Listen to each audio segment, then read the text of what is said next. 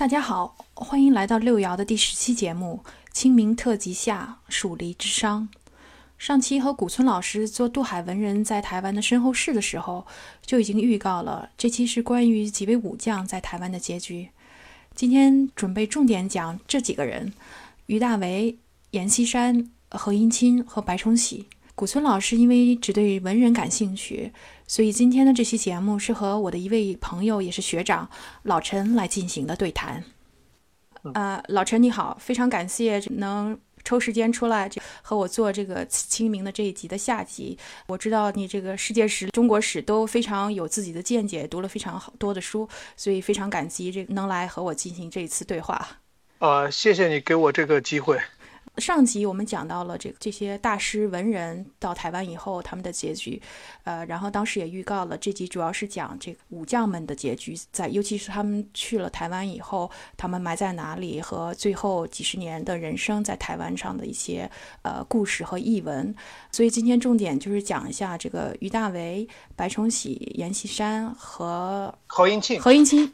啊，要不然咱先从于大为说起吧，因为于大为跟上级的这个傅斯年、陈寅清的姻亲关系都比较近哈。啊，上级当时就说了，不光和这几个人的姻亲关系，另外他们和曾家也有很多八卦可以讲一下。呃，于大为的一个妹妹不是嫁了傅斯年吗？后来在台大教书教英文，还教过白先勇啊什么的。然后另外一个妹妹呢是于大英，她也是牛津大学学的啊，去读的那个文学，后来在中国做那个也是教英文。最有名的就是这个许国璋英语，这个一二年级的部分是这个许国璋写的，第三部分是他和这个呃另外一个人写的。呃，虽然大家可能不太知道于大音，但是一提起许国璋英语，也都知道说这个很多人，咱们都受这个许国璋英语受教过的，对吧？对，当时我也听说过北外的几个名牌，一个北外的学生都知道许国璋、薄冰，还有一个谁，好像三个出名的人物。许国璋呃，英国留学回来，据说。本来一直是挺狂的，也很有本事，后来逐渐逐渐脾气就是比较平和一些，大家都很佩服他。对对，而这个他这个妹妹这个呃于大音，她嫁的这个人就是曾家的一个人，呃，这个人是曾国藩的曾孙，叫曾昭伦。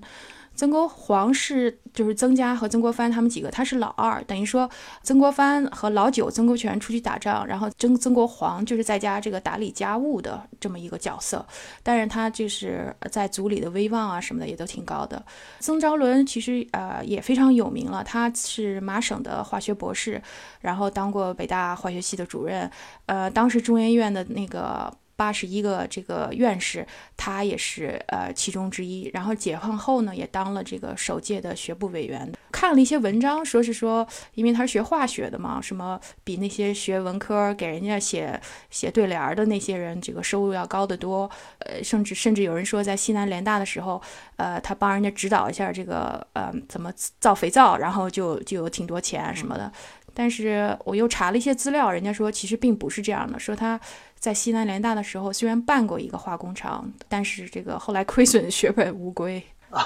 是是是。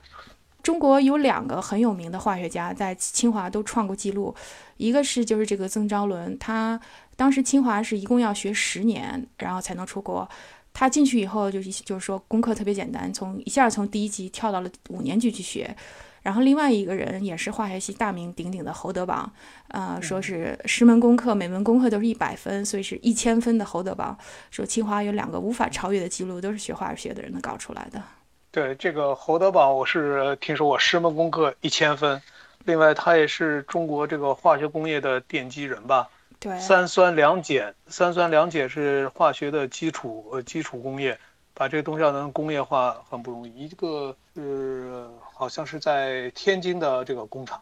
嗯，呃，做茧的，还有一个是在南京吧，可能就是在陆河，当时三十年代做的这个工厂，抗战期间内迁到四川去了，非常有名。对，侯德榜就是，我觉得我们这代人还都是听都听得过他的大名，但是现在可能说的人比较少了，对吧？对对对。接着说八卦哈，这个曾昭伦他有个妹妹叫曾昭玉，是著名的这个文博专家，然后是首届的南京博物院的院长。他是那个胡小石的这个入门弟子，就是说跟着老师同吃住那种，一直伺候他的，所以就是说跟着他学了很多本事，什么甲骨文啊、金文呐、商周铜器啊什么的，也是非常有能力，这个非常有学识这么一个人。他也是在英国读书，然后回来以后呢，从英国回来以后呢，就去了李庄，在那个地方做中央博物院筹备处，等于相当于负责人什么的。在西南的时候还发掘了不少著名的这个考古遗址啊什么的。就是说，他发掘这个考古遗址是一方面，另外一方面主要是说他那个田野工作的方法代表了当时世界最好的水平，所以就说到这个方法论，其实比你实际上能做什么更重要一点儿。对，这个说的非常好。抗战结束以后呢，这个他就去了南京，所以这个咱们都是在南京长大的，南京博物院的这些东西啊，那个大殿就是访辽的那个那个主管，就是当时他主持的时候建的。啊，而且就是说，当时傅斯年他们要把东西运到台湾的时候，他因为跟他是亲戚啊，跟他哥哥曾昭仁两个人联名写信说，让大家说把东西留在大陆啊什么的，是非常比较对共产党比较怀有信心的这么一个人啊，所以最后他也没有走，留在了南京，一直负责这个博物院的工作。据说说是胡适到了台湾以后还问呢，说这个曾小姐来了没有？人家告知他说没有来，还说非常可惜，说他是个是一个人才，但是就是讲一下他的结局非常，因为他们曾家太太有名了，所以这个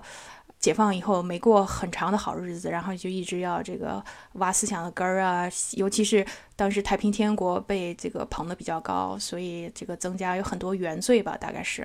嗯嗯，对，这是这些政治的需要吧。所以当时六四年的时候，这由于种种原因吧，有些有些人说是他自己有抑郁啊什么，最后他就从灵谷塔上跳下来了。灵谷塔咱们都知道是相当于留在大陆的忠烈祠，对吧？所以对对对对，也是比较。当年也去看过这个呃太平天国的这个专家这个罗尔刚啊，对太平天国基本上定了调子。但是这个这个罗尔刚很有意思，他是胡适的学生。呃，罗尔刚在大陆，呃，留在大陆，然后他写的这个关于太平天国这一些东西呢，从阶级的角度出发，然后呢，给太平天国呃定的调子比较高。所以我想，我想他四九年以前，我不知道他会不会这么写。对。因为我们都知道，这个明朝当时那些呃什么皇在南京的皇宫，其实都留下来了，一直留到太平天国的时候才被烧掉。而你现在去看那些什么明故宫遗址啊什么的，他都不写说是为什么，他只是写毁于兵乱，而没有都不敢直接写说是是被太平天国给烧了，只只能是这么讲。所以我觉得中国现在对史学界对太平天国的有一些东西，还是怎么说呢？还是几十年的传统，大概不太好改吧。现在有很多反思，现在写了很多。呃，就是最近这些年，我有一个好朋友叫呃谭伯牛吧，他就写了太平天国和曾国藩啊，和因为他本人是湖南长沙人，所以他写了很多这方面的书。对，呃，以后可以推荐，写的不错，相呃相对来说比较注重客观一点。嗯，对对对。当时这个曾昭玉死了以后，他这个表哥陈寅恪还写了一首诗，其中有一句叫。高才短命人谁惜？陈寅恪是以这个写诗非常隐晦，大概跟那个李商隐有一拼的这么一个人，但这句话还是很很直白的，对吧？是是是。然后两年以后吧，他的嫂子就是刚才我们提到的这个于大音，在北京也自杀而亡。他是在六六年的八月二十五号，然后八月二十四号那天是老舍。自称于太平湖，所以总的来说，六六年是这个夏天是一个非常动荡的，有很多文人，很多人在那一段时间去世的，也是现在想起来应该是非常恐怖的一个夏天。呃，的确是。所以这就讲一下这个于大为和曾家的一一一些八卦。然后另外呢，就是说这个曾昭伦呢还有一个妹妹叫曾昭梅，她的丈夫呢是谭延闿的儿子，叫谭继甫。谭延闿和那个邓演达什么都是埋在南京的，对吧？所以这个东郊大家去去走的时候，不光是看中山陵的墓，然后这些民国比较早期的人的墓也是也是值得一访的。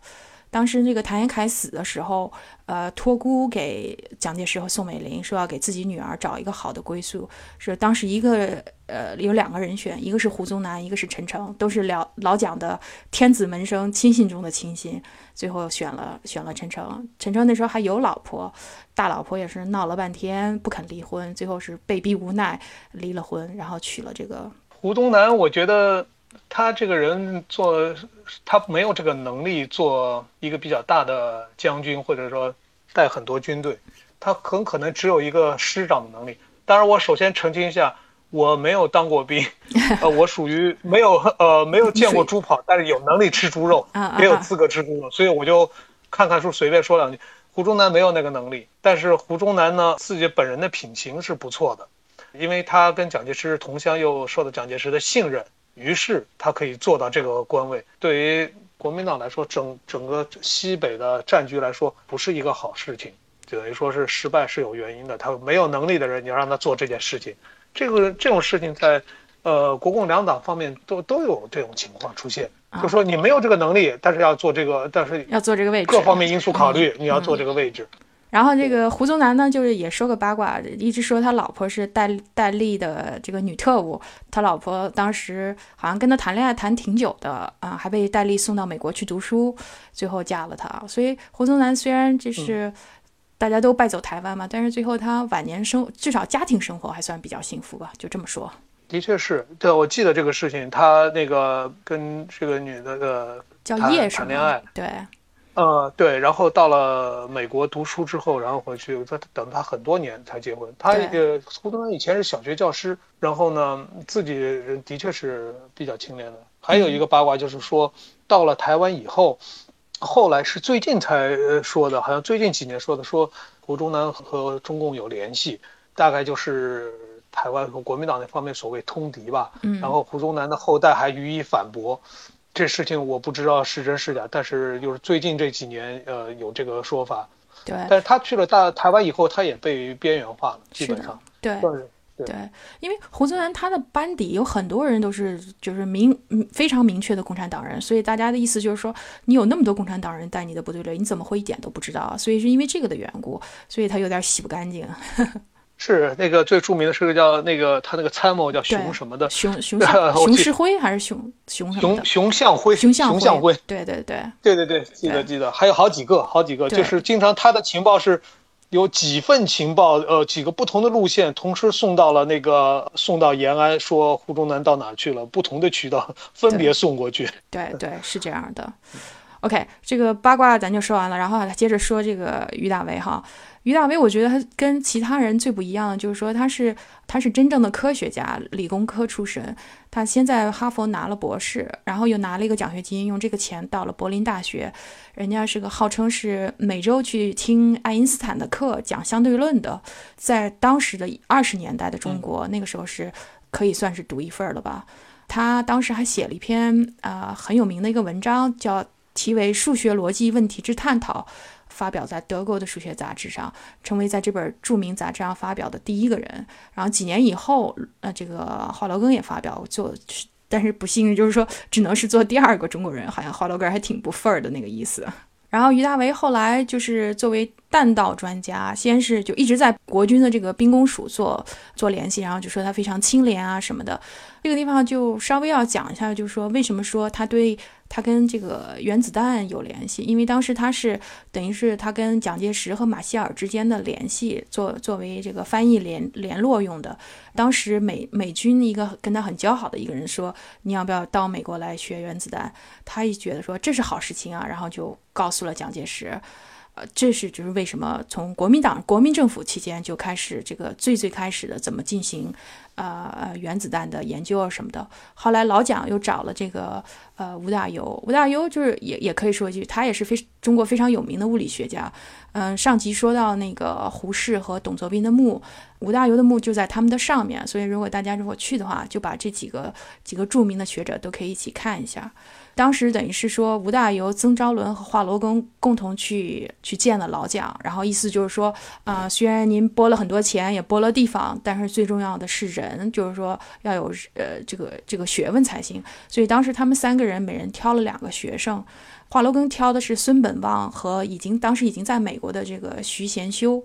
孙本旺后来是国防科大的副校长，然后徐贤修后来去了台湾，创立了台清华的数学系。啊，也当过这个台湾的清华校大学的校长。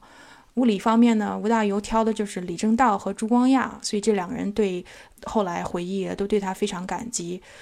这个李政道拿了诺贝尔奖，朱光亚是中国很有名的两弹元勋。化学方面呢，曾昭伦挑了这个唐敖庆和这个王瑞生。呃，王瑞生后来做了七零年到当了美国的院士。唐敖庆咱都知道了，也是中国的又一个化学界的这个学霸之称，对吧？对，这个我倒是想起来，这个我有两个想法，一个想法可能不太成熟，我想想，这吴大猷可以类比于美国的一个人，就是麦克纳马拉。嗯，这个美国二战能够赢的主要靠的这个。主要靠，我记得是叫 Swenson 还叫什么？一个是就是他的专门给他做军备供应的这个或部长，通用的副总裁出来有一本书叫《拼实业》，这本书里头中呃大陆出了，就讲美国的这个赢的这个军事实力上的这个二战上的，他负责搞的这个后勤 logistic 这些东西。嗯，还有这个麦克纳马拉后来都知道，后来做了国防部长，但是在二战的时候，他做的最重要的一件事情是什么？就是进行了这严密的引入了严密的这个统计方法。来呃统计呃做这个后勤的安排，一切事情纳入这个呃项目管理这种方式。可以说现在这个所谓的项目管理啊，最早的起源啊，应该是二战时候的这个麦克纳马拉，就是说一个工科的人才，他去做这种工作，他会怎么来发展？我觉得于大为等一下可能你你也会继继续提到他的后面的这一系列的做法，让我觉得是一种专业的、比较科学的方法来处理这些事情，所以。呃，有很大的突破，而且可以说是中国这几十年来，就是到四十年代、五十年代以来，第一个开始用这种方法来管理这个国防工业或者做这些的。对，所以就是表表彰两弹一星嘛。当时这个钱学森还说说，我们今天能交出这样一张成绩单，要特别感谢几位前辈。第一位就是于大为先生，然后还讲了其他什么什么，说就是主要就是说，因为当时在场的受奖人中，很多人都是从当时于大为的兵工厂和研究机构出来的，呃，被挑选出来去留学啊，才有今今后中国呃这个原子弹发展的这一系列的成就。现在可能就是说大家提于大为提的比较少，但是就是说他跟最大的跟这个其他的这些武将们的这些差距，就是说他是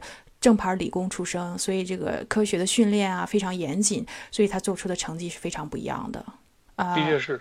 就所以，为什么后来其实零年代的时候，因为他也不是黄埔出身，他也不是这个国民党员，但是当到了当时在台湾做台湾呃这个国防部长是非常非常罕见的。尤其是值得一提的就是当时的金门炮战的时候，他亲自去前线啊什么的侦查这个，而且就是还。就让他的部下开飞机带着他到非常非常这个 close 到这个前线的地方去观察什么的。他当时这个金门炮战的时候，他还负了伤，说是脑后有一个弹片一直没有取出来，当时这个带伤指挥了。咱都知道这个金门这个炮战，后来还有一个人成名，就是这个郝龙呃郝龙斌的爹这个郝柏村，对吧？他当时就是在于大为手下呃做事情。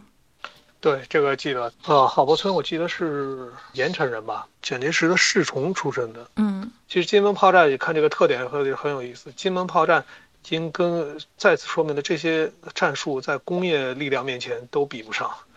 这个纯粹是炮战，这个是个比的是工业的工业力量。对，这是可以说是一个现代战争，不管你是共产党还是国民党，两边的军队打起来，这个时候都是比的是武器装备，但是。我觉得一直是强调四九年以前的战争的国共内战的时候，强调的是士气战术。我有个感受，我觉得这个并不如真正的是武器装备问题。嗯。所以虽然他那时候金门不是挖了很多通道啊什么什么，但是最终还是比谁谁的炮弹厉害，这个 比比就像你说的比这个工业装备的能力啊什么的。但是因为是是呃，因为于大为的就是他金门炮战指挥的不错嘛，当时他是国防部长嘛，所以他拿了这个当时就是国民党那边最高的一个勋章——国光勋章，到目前为止只有五个人拿过，一个是。讲功了，然后就是何应钦、张群、傅作义以及于大为，所以这一点还是很了不起。所以就是说，后面我们要讲到这个五指山国军公墓，他是有资格能进最高等级的这个国军公墓的，但是他自己选择他不想进这个地方。但是因为他作为国光勋章的最高得数，还是非常老资格的这么一个人。就另外就讲一下，就是说于大为他。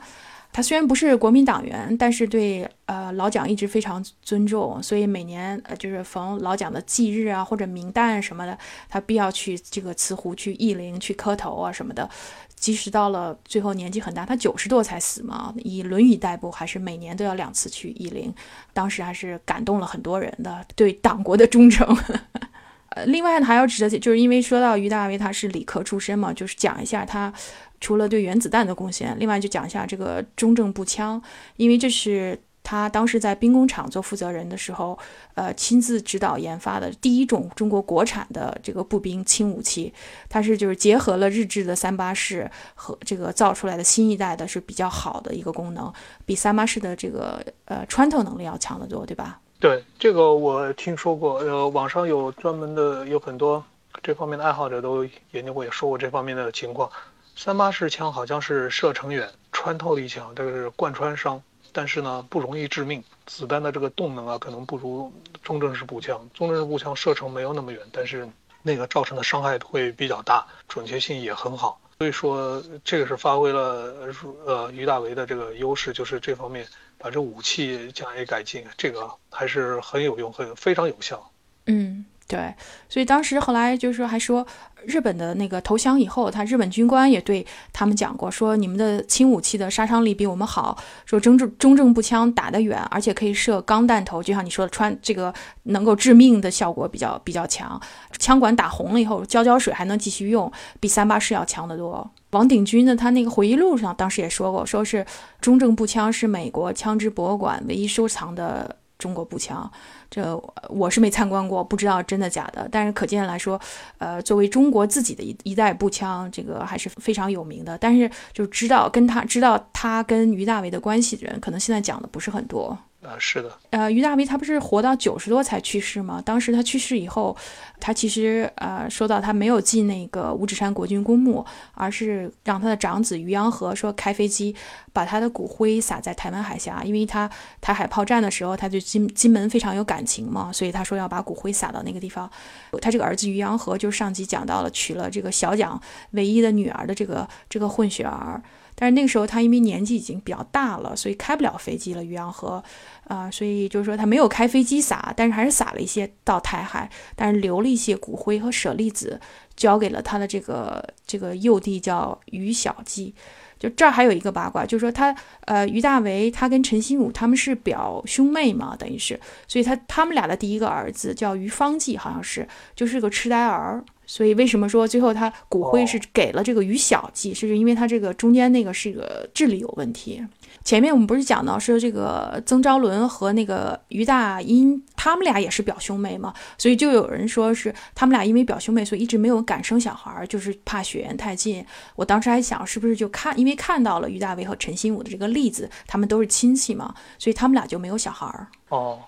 这个我想问一下，我不太清楚啊，我可能要查。这个长子于洋和是不是于大为和前面这个德国钢琴教师生的孩子吗？对，是的。哦，所以等于说他和就是小啊小蒋的女儿是等于是中俄混血，然后这个于洋和呢是中德混血，所以为什么他们俩能弄最后弄到一起，也是因为他他们俩都有一些这个相同的 background，对吧？都是混血儿，所以可能有一些自身对这个 identity 的认同方面，可能也比较能够呃。交流，这个于洋和当时不是空军飞行员嘛，在抗战的时候，后来他就是抗战胜利以后，他就作为了这个民用的飞行员。然后四九年中国解放的时候，当时有很多起义什么的，他就一直不肯，所以他就当时说是两两家航空公司两百多正副驾驶员集体起义到中国共产党的这边，他是唯一不肯签字的，然后就自动退职。辗转又到了台湾，所以这个这点还是啊挺有意思的。嗯，有一个美国人写的一本书，呃，讲中国航空公司的历史的。嗯，大陆出了，我忘记名字了，讲的挺好的，讲的从一开始多少架飞机开始弄起来，从运输机一直到抗战时候的发展什么，呃，写的挺挺详细的。当时两航起义也是个很有名四九年的时候，对，很很很有名的事情。对，有些呃起义的人后来也都在民航呃民航局做到高层的。对对，然后两航起义的这些人后来韩战也参加的嘛。是。所以后来就说于大为虽然有很多骨灰撒在了台湾海峡，但最后留了一点点嘛。当时这个最后纪念抗战胜利七十周年的时候，骨灰当时不是给了这个于小季了吗？因为他年纪又大了，然后又辗转到了这个陈寅恪的女儿陈留球的手上。所以他们当时就想说，希望他能够有一部分骨灰能够安葬在大陆，因为他也非常思念故土和亲人啊什么的。所以最后反复考虑，因为这个陈留球他后来一直住在四川，所以他就最后跟这个樊建川就这个建川博物馆联系上了。所以最后就是说得到了官方的同意，在那儿做了一个坟，把最后剩下的这点骨灰埋在了一个地方，然后又有一个雕像，是他中年时代的这个戎装照什么的。我一直对樊建川这个人挺感兴趣的，他的我还是挺佩服他的。他不是为了牟利而建博物馆，纯粹是为了保存历史啊什么的。我觉得这一方面跟很多其他的做博物馆的人是不一样的。我我挺敬佩他的。嗯，我这方面呃有一点点呃不同意见，但总体来说我也是挺敬佩他做呃这个博物馆。我只是有两点我在考虑啊，一个是。在现在这个环境下，呃，做抗战的这个呃纪念博物馆啊，很困难能把它做到好一些。为什么？因为呃有些东西各方面的限制，它也不能够完整的表达当时，或者说按我的印象来说，不能完整的表达当时抗战的情况，很多呃信息也不能完整的表露出的表达出来，还是有一些限制。所以说这方面是一个问题。第二个问题是整个国人对抗战的这个理解。和我理解，我的我我的印象什么？抗战第一是惨胜，第二不是我们打胜的，我们是苦苦撑待变。对对，这两点可能很多国人都不能接受。但是我在想的是，如果它是个事实，就不存在你能不能接受，而是你必须接受的。对，所以说这两点在博物馆中，我不知道能不能，就应该是作为一个主题能表现出来，而更多的时候。抗战给带给我们的是是一种是很多屈辱在里头，和这个军队啊溃散啊，什么当兵的吃不饱饭啊，又劫掠民众，包括造成各种损害，日军对我们造成的伤害，还有我们自己造成的伤害，让我想到这个真的是这是个事实，也是个很大很大的苦难。嗯，但是不管怎么样吧，我觉得樊建川能够收集不是光是有名的将领和这个知名人士的抗战的这些经历呀，文物，而是收集了很多小人物的东西。我觉得这点是挺重要的，因为历史其实对历史其实是小人物写成的，大人物起了在关键的节点起了一些作用。但是如果我们只看的那些呃名人写的回忆录，我们对历史的认知其实是非常肤浅的，对吧？对，就你说的非常对，这我也是有一个感想。这些名人之间的互相的姻亲关系啊，还有他们这些东西啊。觉得就是历史，这是中国呃正统的这个历史的书写方式，就是多少个呃多少个人的传，对吧？像《史记》一样的多少多少传，然后就就出来了。那个王侯将相，大家都有各各自的东西，就这个历史就是这样的。而真正的呢，呃，很很多年来一直都呃有另外一种方式，就说普通人怎么样，普通在当时怎么生活的。当时有几本书和后关于抗战的，在后方的像程达写的这个联大的回忆。后呢，还有前方到后方辗转的这些，包包括我记得是呃熊景明的吧回忆录吧，还有这个就是类似的几个，这武大的，还有呃跑的，然后到后方到乐山的，还有呃就王鼎钧的回忆录都非常好，讲普通人的生活怎么样，他们怎么颠沛流离，他们怎么想，不光光是听说呃日军残暴，然后呃就义愤填膺就要参军，参军是有生命危险的。真正临到你身上的时候，你怎么想？你们家人怎么想？失去了联系，不知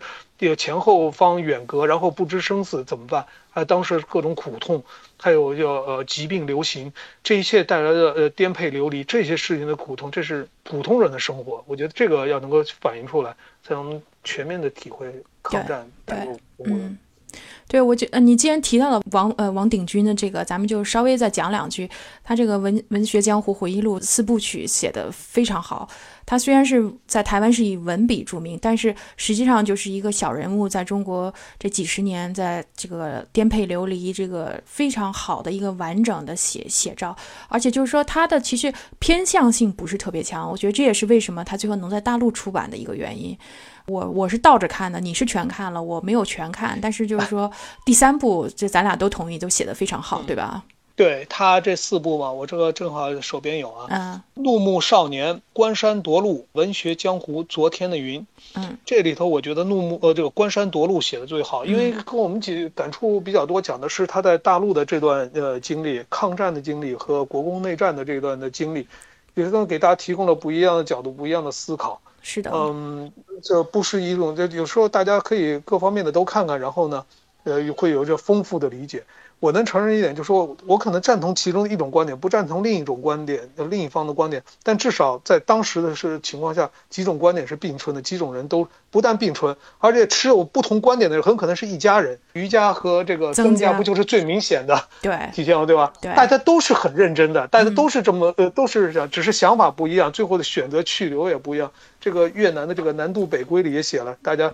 对呃都要做自己的选择。对，是是是这样的，所以就说推荐一下王鼎钧的这本书，挺厚的，但是看看起来就是说还是挺有意思，后哗哗哗看起来挺快的。那我们下面讲一下何应钦，好吧？这个何应钦，当然大家都知道了，他历史上有几个几个重要的节点，一个是蒋介石在西安事变被抓，他当时是主战，所以被蒋夫人也恨得要死。另外一个嘛，就是说日本投降的时候，他是来受降的将军，结果为了他这个腰弯了有多少，是不是比日军弯的更多，争吵不休。另外呢，还画儿这个有我们看到最有名的那幅油画，还专门把他腰画了笔直。所以有时候你也觉得，就是说历史是有些这个历史的关于事件的描述，呃，只能不能只看第一层，还要看第二层，很多都是被修饰过的。呃，是这样的。何应钦其实还有一件事情，就是好像是三零年前后的时候，蒋介石下野，下野时候是桂系，就李宗仁、白崇禧，再加上阎锡山、冯玉祥一起逼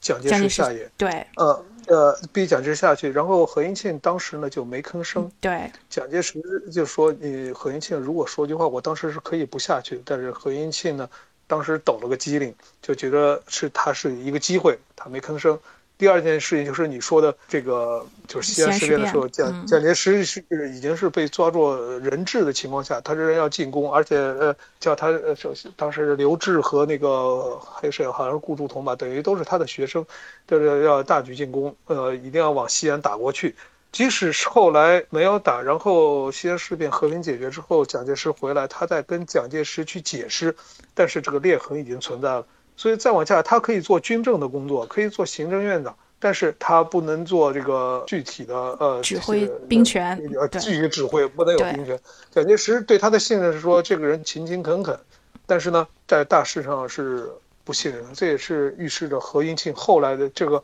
何应钦可以说是四九年之前就是这个已经是这个结局了。对这名义上号称是军队里的老二或者是老三的位置，但是真正的权力已经被陈诚或者被他们都呃夺走了。蒋介石是说你只能这样，只能做副手，你对大事不放心的。对但他自己呢也比较注意，他也不再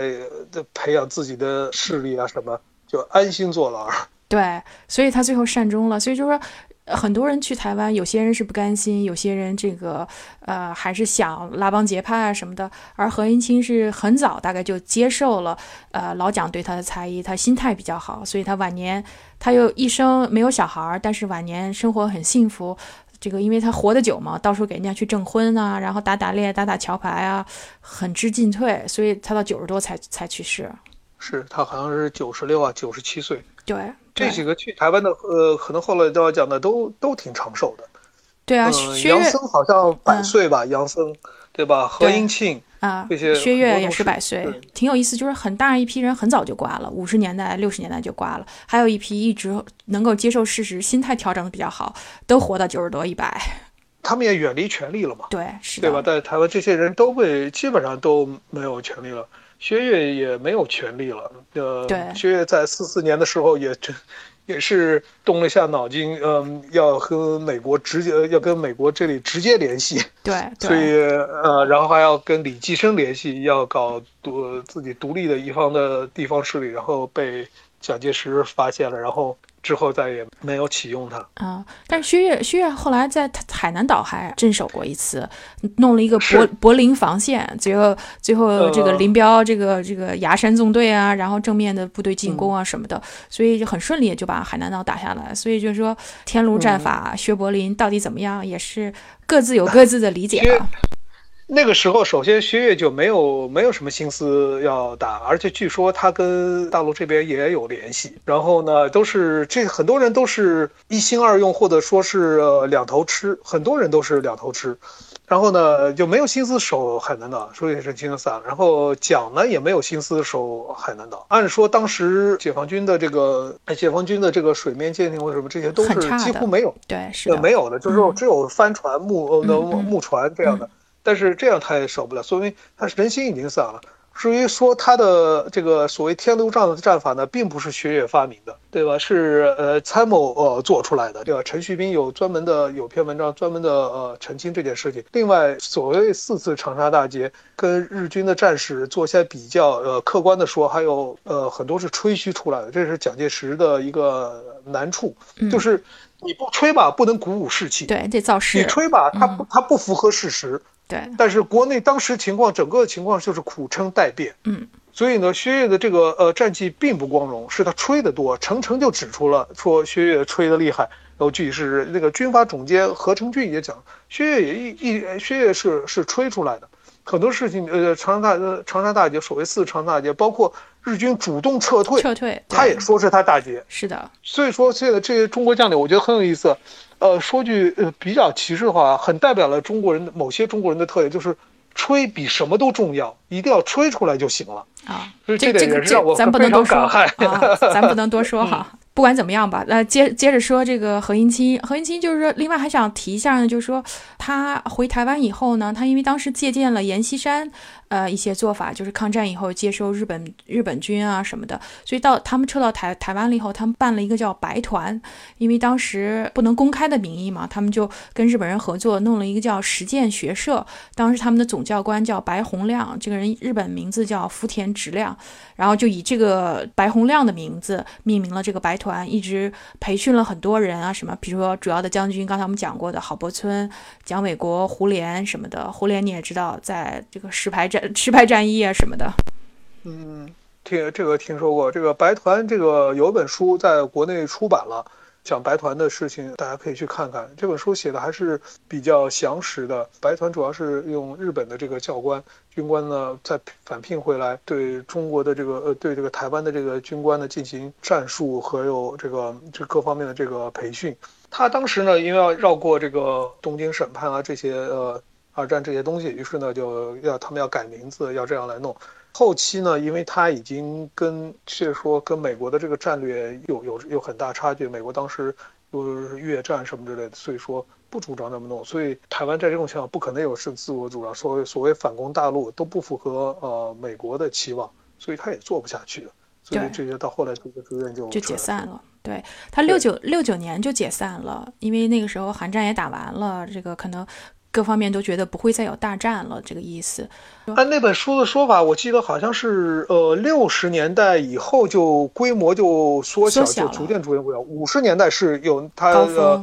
呃对高峰，到五十年代末六十年代初的时候就已经缩小了。为什么呢？就说这个要继续坚持起来，但是已经是好像是呃驻台湾驻台北的美军顾问团。他们知道就是，还要不能让他们知道，然后呢，对不赞成，你还要降低规模，这时候已经被也是已经被边缘化了。所以呃，反攻大陆，我觉得主要是老蒋的一个个人的心愿不能呃 对对心愿不能他不能放弃，但是事实上是做不做不到的，对对对对，白团是总是从五二年到六三年，总共他办了十一期嘛，就像你说，六十年代出头的时候，他基本上就 wind down 了，然后是到六九年是正式解散的，但是好像我查了一下，说是到一七年的时候还有三十六个人在世，他们还经常聚会啊什么的，以叫冈村宁次宁次同志会。我我一个挺想不通的问题就是说，冈村宁次居然没有作为战犯被审，这个我是觉得他是挺 lucky 的。他好像是四五年，呃，还是四六年时候，一下子当时就被国民政府就聘用了。对，是的，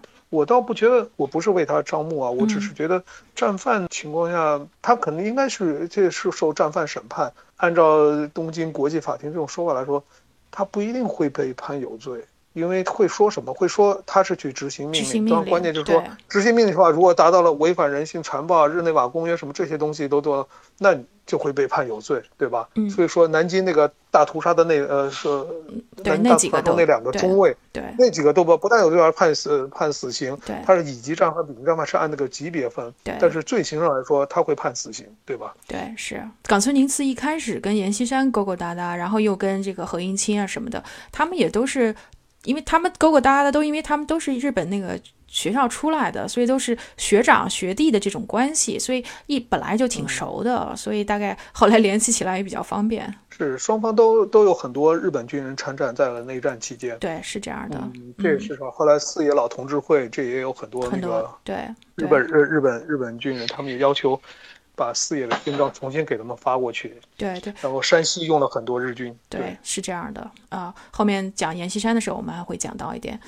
何应钦呢就提一下，因为刚才说到了这个国军五指山公墓这个事情呢，呃，我觉得大陆好像说的比较少，所以就想在这儿提一下。这个五指山公墓是等于是国军最高等级的公墓，它原来是个高尔夫球场，呃，就在阳明山上，后来因为中年大雾，所以放弃开发，最后成了这个公墓区。它总面积有两百多公顷吧，是主要分为土葬区、土葬的示范公墓区以及火葬的方式。另外呢，它是根据这个当时这个死者的这个阶位来分，分为特勋区、上将区、中将区、少将区，什么少将什么什么，然后这样的。然后因为当时它条件比较宽松啊什么的，所以就很快基本上都用完了。所以现在好像说，除了特勋区，另外就是士兵区，其他都已经额满了。而什么人能能进特勋区呢？就是说生前必须要获得国光勋章，就是我们刚才讲过的，或者是什么青天白日勋章，或有其他的证明啊什么的。所以蒋纬国他虽然是这个皇子，也是皇帝，这个蒋蒋经国的这个弟弟，最后他也没有能够进特勋区，他只能与陆军二级上将埋在了那个地方。我几年前去台湾的时候，因为就发现就是这个知道的人很少，所以我专门去去了一趟。这个里头它总共有十七个武将，再加上严家淦，这个是所以是十八个人，所以有这个十八罗汉镇五指之说。这十八罗汉就有谁呢？就是刚才咱们讲过顾祝同，呃，汤汤恩伯，然后参加过这个古北战役、淞沪战的这个黄杰，还有在大陈岛上这个有有很很对国军有很大贡献的这个梁天阶什么的。这个国军五指山公墓还是挺有意思的，因为它是一个最相当于最大的也等级比较高的一个公墓嘛，所以当时挑一开始这个台湾当兵不都是这个必须义务兵必须要当吗？他们当当时挑这个去那儿当兵的人都得。家里有点玄学背景，比如说家里曾经是过道士啊，或者是乩童啊，或者是神职人员什么的。后来这种人比较难挑出来了，然后就挑了其他的一些人，比如说呃什么家里有杀猪的，大概觉得他阳气比较重吧，能够镇得住啊什么的。我当时去台湾的时候，我还怕，因为不是特别好去嘛，但是比较 lucky 的时候，当时因为是那个呃清明节，他开了这种扫墓的班车，所以我是搭着扫墓班车，跟着一堆台湾 local 的人那个上的山。然后我是在那儿一声不吭了，所以没有人知道是一个还混了一个大陆的这么上去的，呃，然后因为原来是这样，嗯，他有一个那个 Facebook 的呃网站，如果如果想去台湾的话，可以去他那儿看一下。现在可能有 Uber 什么的比较方便，我几年前去的时候还是挺麻烦的。然后你进去以后，它正中间是一个蒋经国题字的一个很高的一个纪念碑，然后旁边就是服务站，服务站里头呢就有这个十八罗汉的照片啊什么的。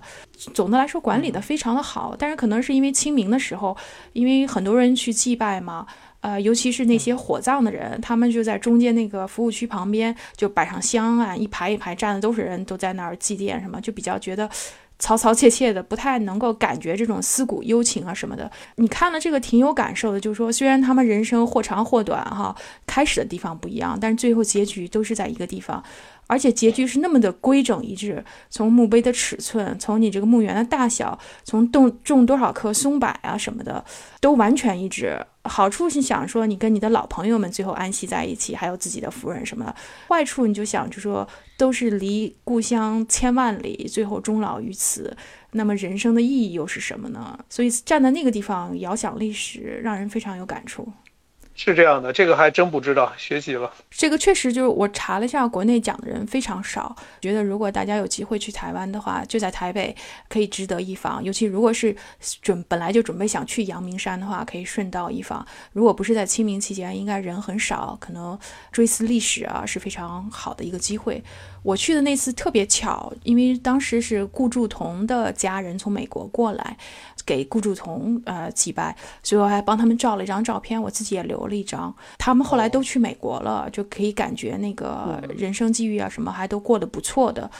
呃，因为我前一阵翻出了一张那个陈寅恪，他不是三个女儿吗？在胡适墓前的一张照片，就说三个女儿完全就是大陆刚刚开放的时候那个样子，你就把和顾祝顾祝同的后人这个照片对比起来，感觉特别特别强烈。就是说，由于先辈的一些选择，你最后的人子孙的人生的际遇非常不同。真是学习这个五指山，我还呃没有听说过，以后有机会应该可以去看看。这个人的这个选择，就像我就想起余英时说的一句话，嗯，人说你回大陆吗？或者说的长期在海外怎么办？余英时就说了，他说我心就是中国，不管我在什么地方，对吧？这个也很无奈，但是说的也是一种，我觉得我我挺喜欢这句话，就是我心即是中国，对，就是所所谓的心安是处是故乡嘛，心安处是故乡，所以也是差不多这个意思吧，给海外华人共勉。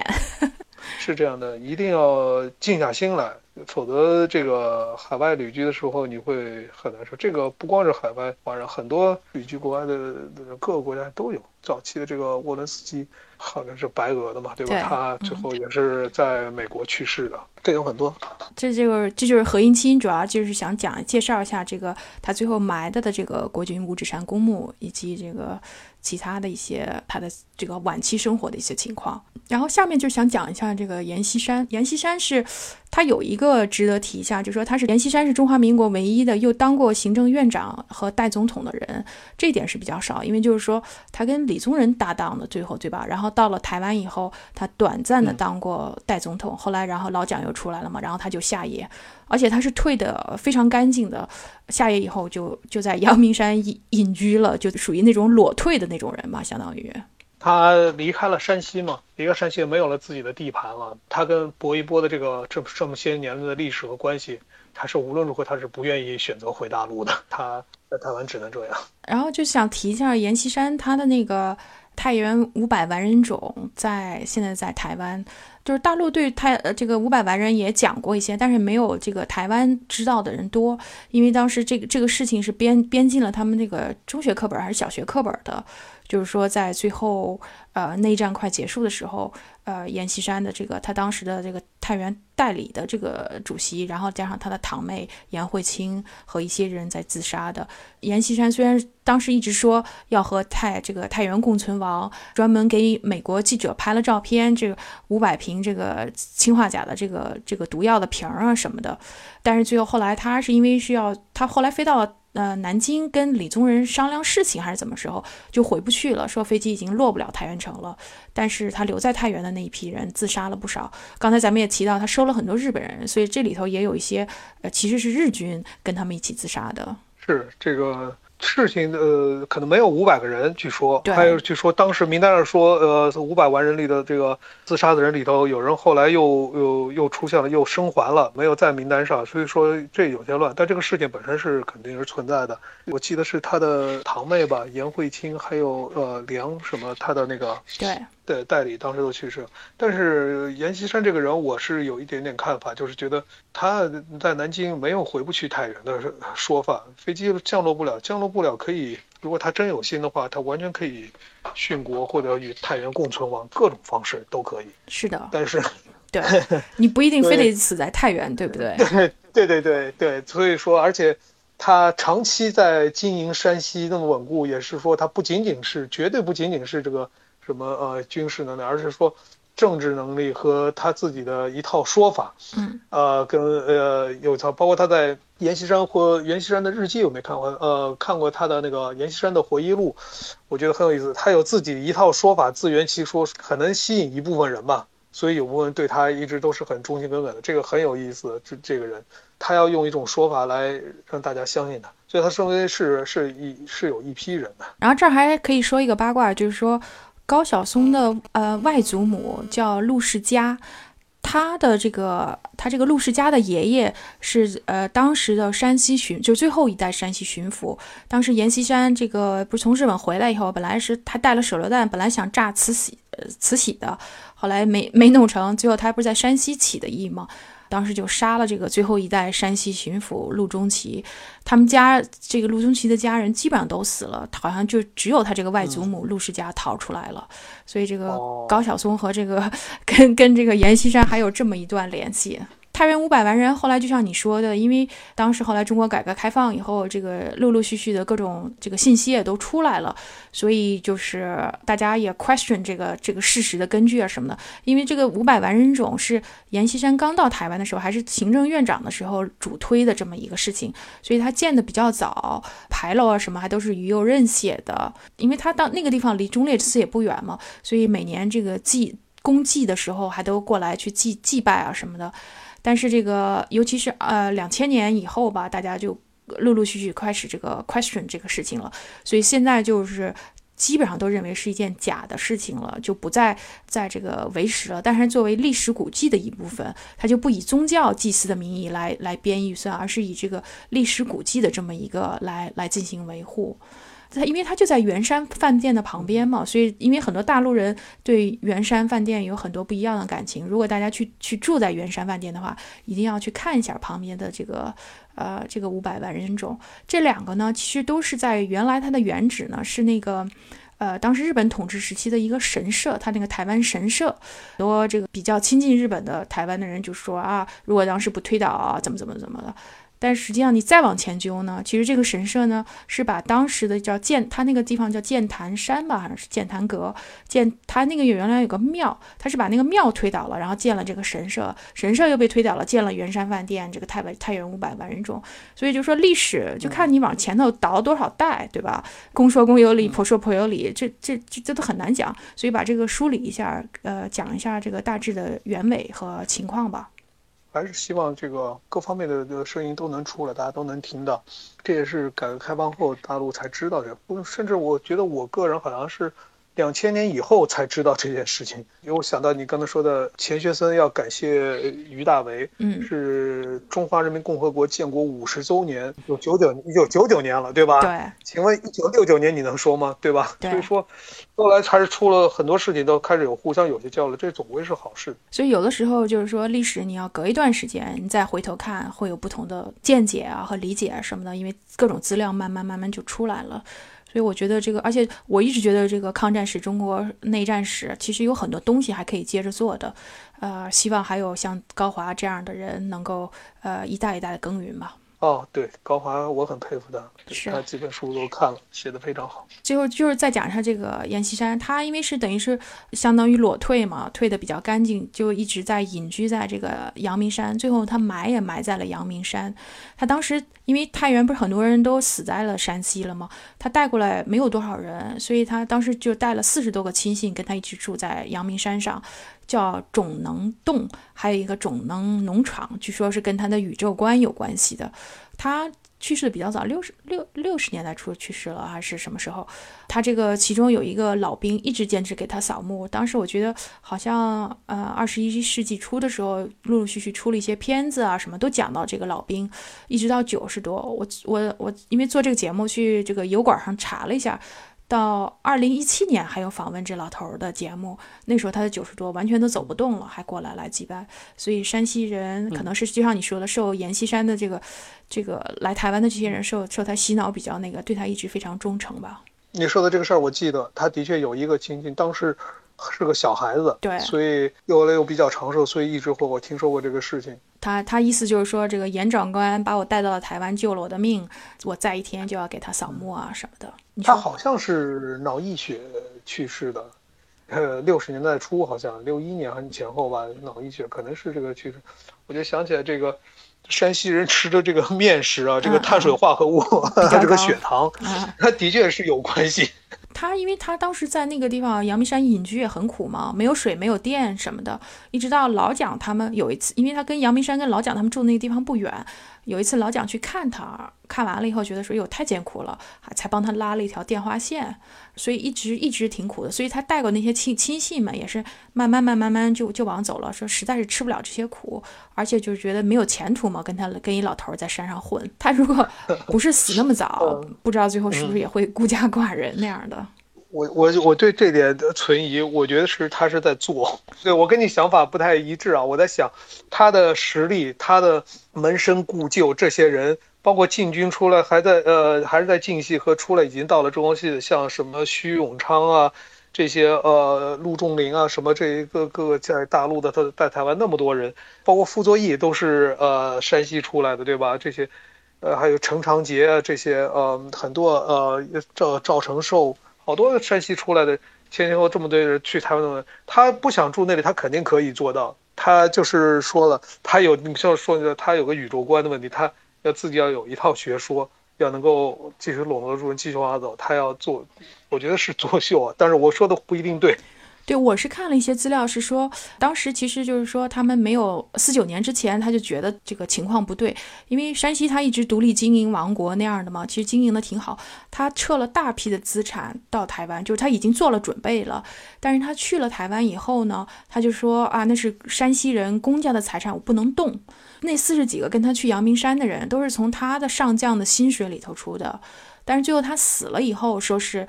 怎么说，在在山西的台湾人一人发一两黄金呢，还是怎么回事儿？就是老一辈的这个这个这个观念还是比较清廉的吧？我觉得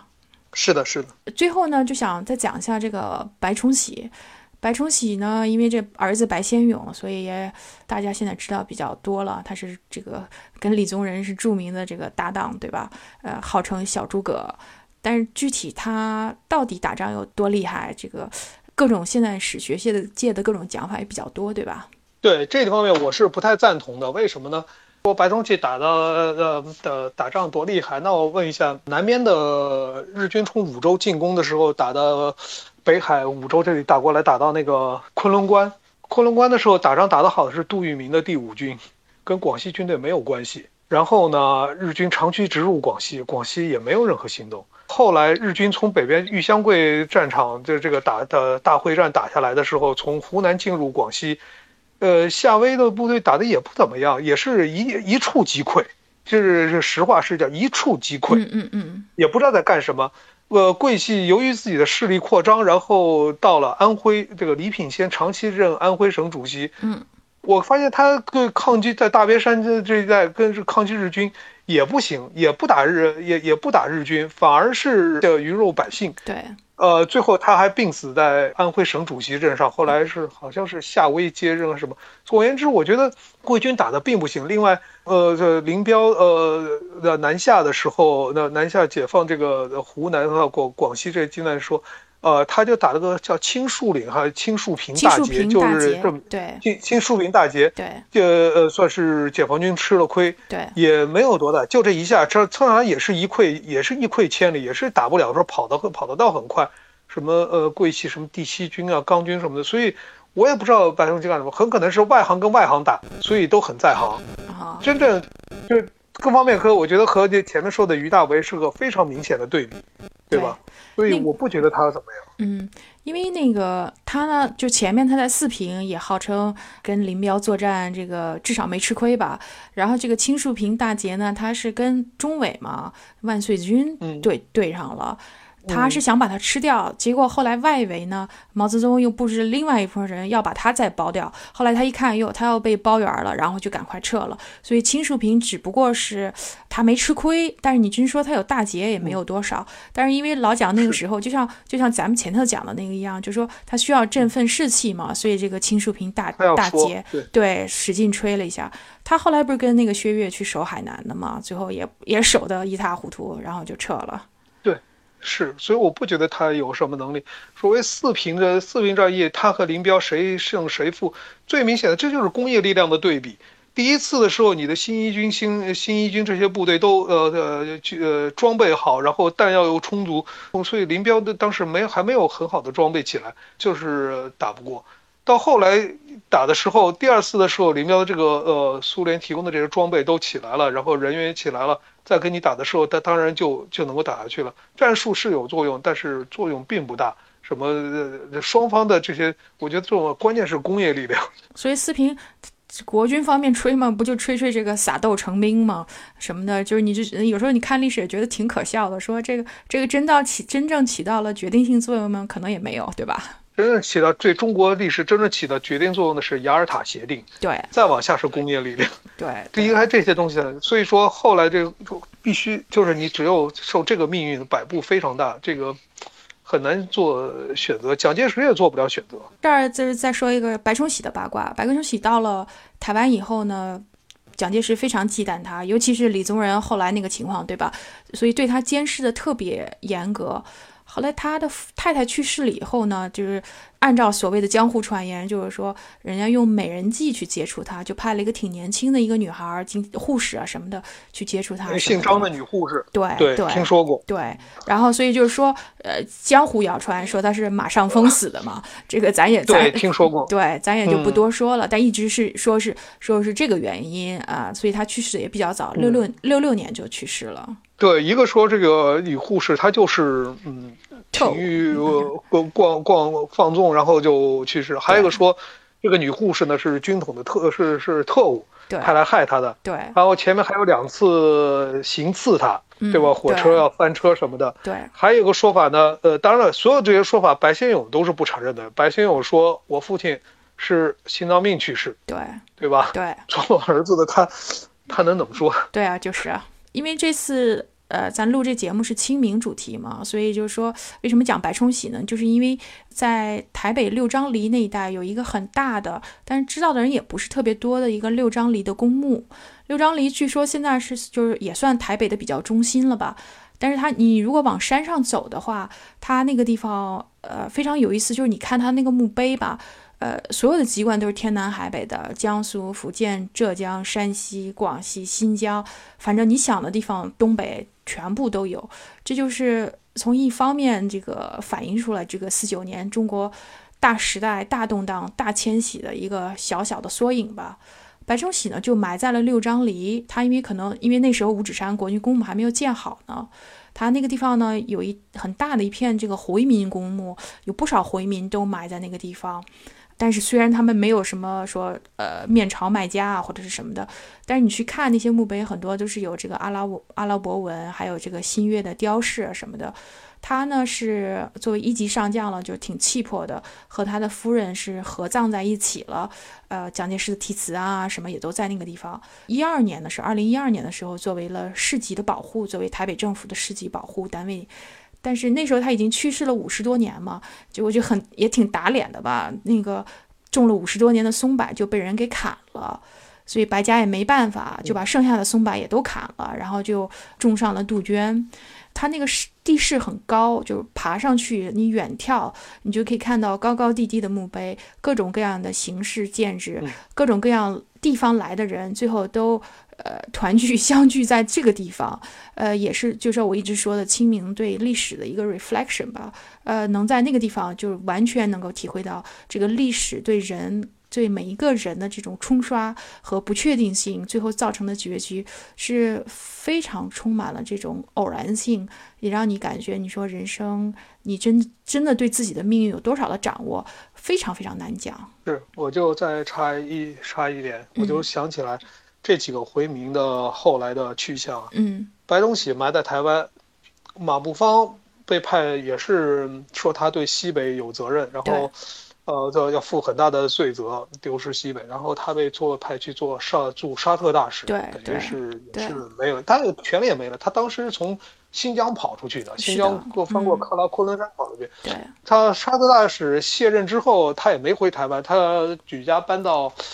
搬到埃及去了，好像就在埃及了。对他好像他们后来开了一个旅馆，还是怎么回事的？反正就就还有了此一生。对对，呃，他的老对头这个呃马鸿逵，嗯，在美国待着先，然后后来回台湾，回台湾然后被那个他们的那个国大呃国大代表质呃质问，然后要给他判刑，然后他向蒋介石求情，免于免于起诉。然后他在移民美国，到了美国之后，他在西岸，在加州待着，他开了个饭馆叫清真马家馆。他七零年在呃七零年在美国去世，然后他的子女继承，儿子继承，后来他的女儿和他的儿子又分家，所以清真马家馆几家分店都是儿子的。那个女儿开了家叫清真一条龙，在 m e r p e t e r s 在硅谷，这都是一些后来的事情，所以都是马鸿逵的。后代开的，哦，还有一个马鸿宾，好像是宁夏省主席，后来起义，就一直在国内待着，嗯，呃，做政协委员，我不知道是可能全国政协委员吧。还有一个马步青，好像也也跑出来了。嗯，当时马步芳跑出来的时候，我记得有一个是，有一个是从新疆跑出来，还有一个是从西宁直接坐飞机跑。跑飞机跑的时候，他搜刮了大量的黄金。所以那个飞机特别重，都起飞不了，不知道是坠毁了还是又重新降落再卸载，然后才能走。你说多黑吧？这个青青海马家的确是，对，很招人恨的，让人摇头。对对，是的。然后就再多讲几句这个六张犁，因为这个六张犁的公墓，从如果你。经过了这个回民宫，再往里头走，就是他为很多二二八的人收收骨的地方，叫这个呃崇德寺。所以当时我记得好像是说，就是那个中共最大的那个间谍案在台湾的那个吴石，他们那个骨就是就在那边找出来，后来又重新埋葬的。这个间谍案这个事情呢，呃，或者这些事情呢，当时基本上来说是都是有理呃有有案有据可查的。对，是的，而且我看了一些资料，就是说，因为当时大家都觉得台湾守不住，这个共产党来是早晚的事情，所以吴石呢也不是特别谨慎，所以就很快就给抓住了，呃，也挺可惜的吧，因为他当时确实确实是这个阶位很高了。是，呃，当时呃，这些人好像跟大陆这里都有联系。对，呃，有一个还是个国军著名的战斗，我记得好像是叫李延年。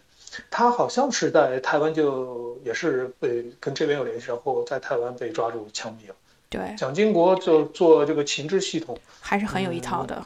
还是很有一套。为什么？因为我觉得，因为他在苏联待过，对，他熟悉，对，所以他让他搞搞经济改革是不行的，但是这个搞情治还确实是有一套的。的确是，所以就是台湾有两个跟二二八很有关系的，一个是这个马场町，当时这些人很多人枪毙都在那个地方。他们说那个地方现在有一个纪念碑嘛，就是也不是纪念碑，一个小土包，就是说总是在那枪毙，枪毙完了然后就铲一。呃，铲一铲土，把雪盖一下，慢慢那个地方就弄起了一个古包。现在修的挺好的，就是像一个纪念公园一样的。然后，但是这个六张犁呢，至少我几年前去的时候，还是那种很很原始的状态。所以就说，我觉得如果真正想仿古的话，呃，推荐去六张犁看一下。真的是到你人亲自去看的时候，看到那么多墓碑，看到这个是这个从。中国四面八方最后安葬于此的人，才能真正体会到历史对小人物的冲击和这个烙印，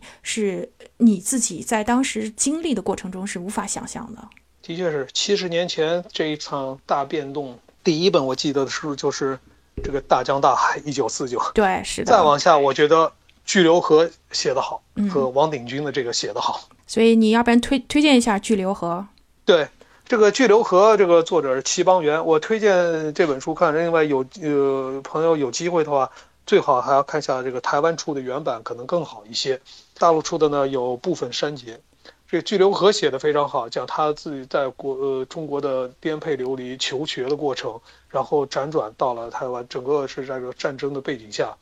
呃普通人写的非常好。嗯，他的父亲叫齐世英，齐世英呢。是当年跟呃郭松龄反奉，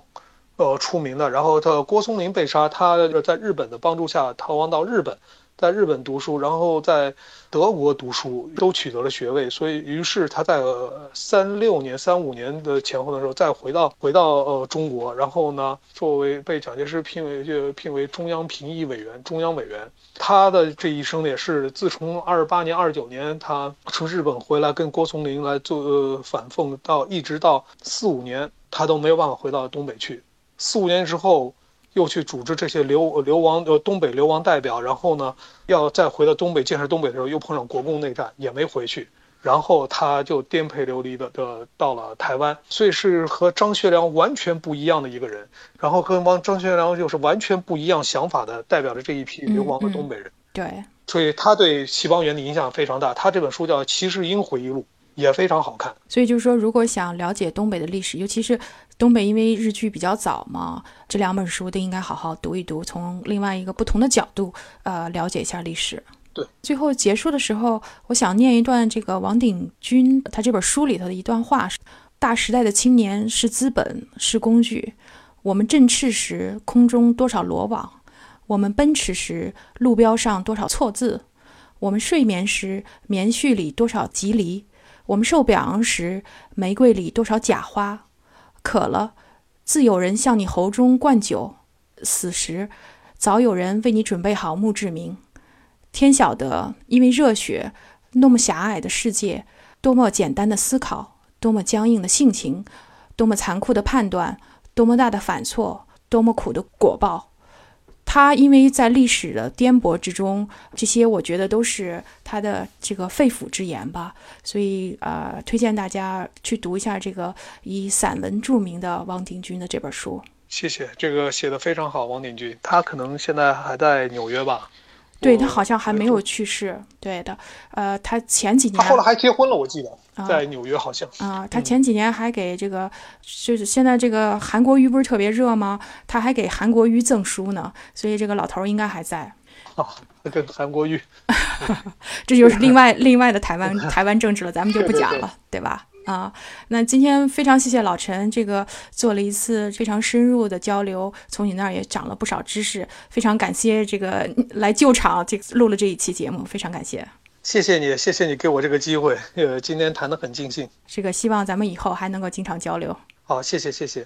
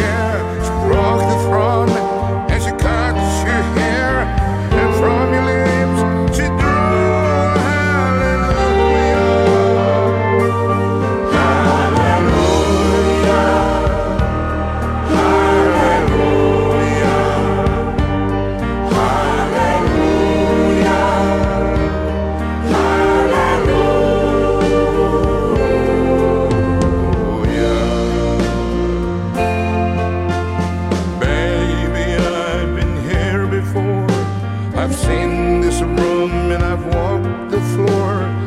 I used to live alone before I knew you.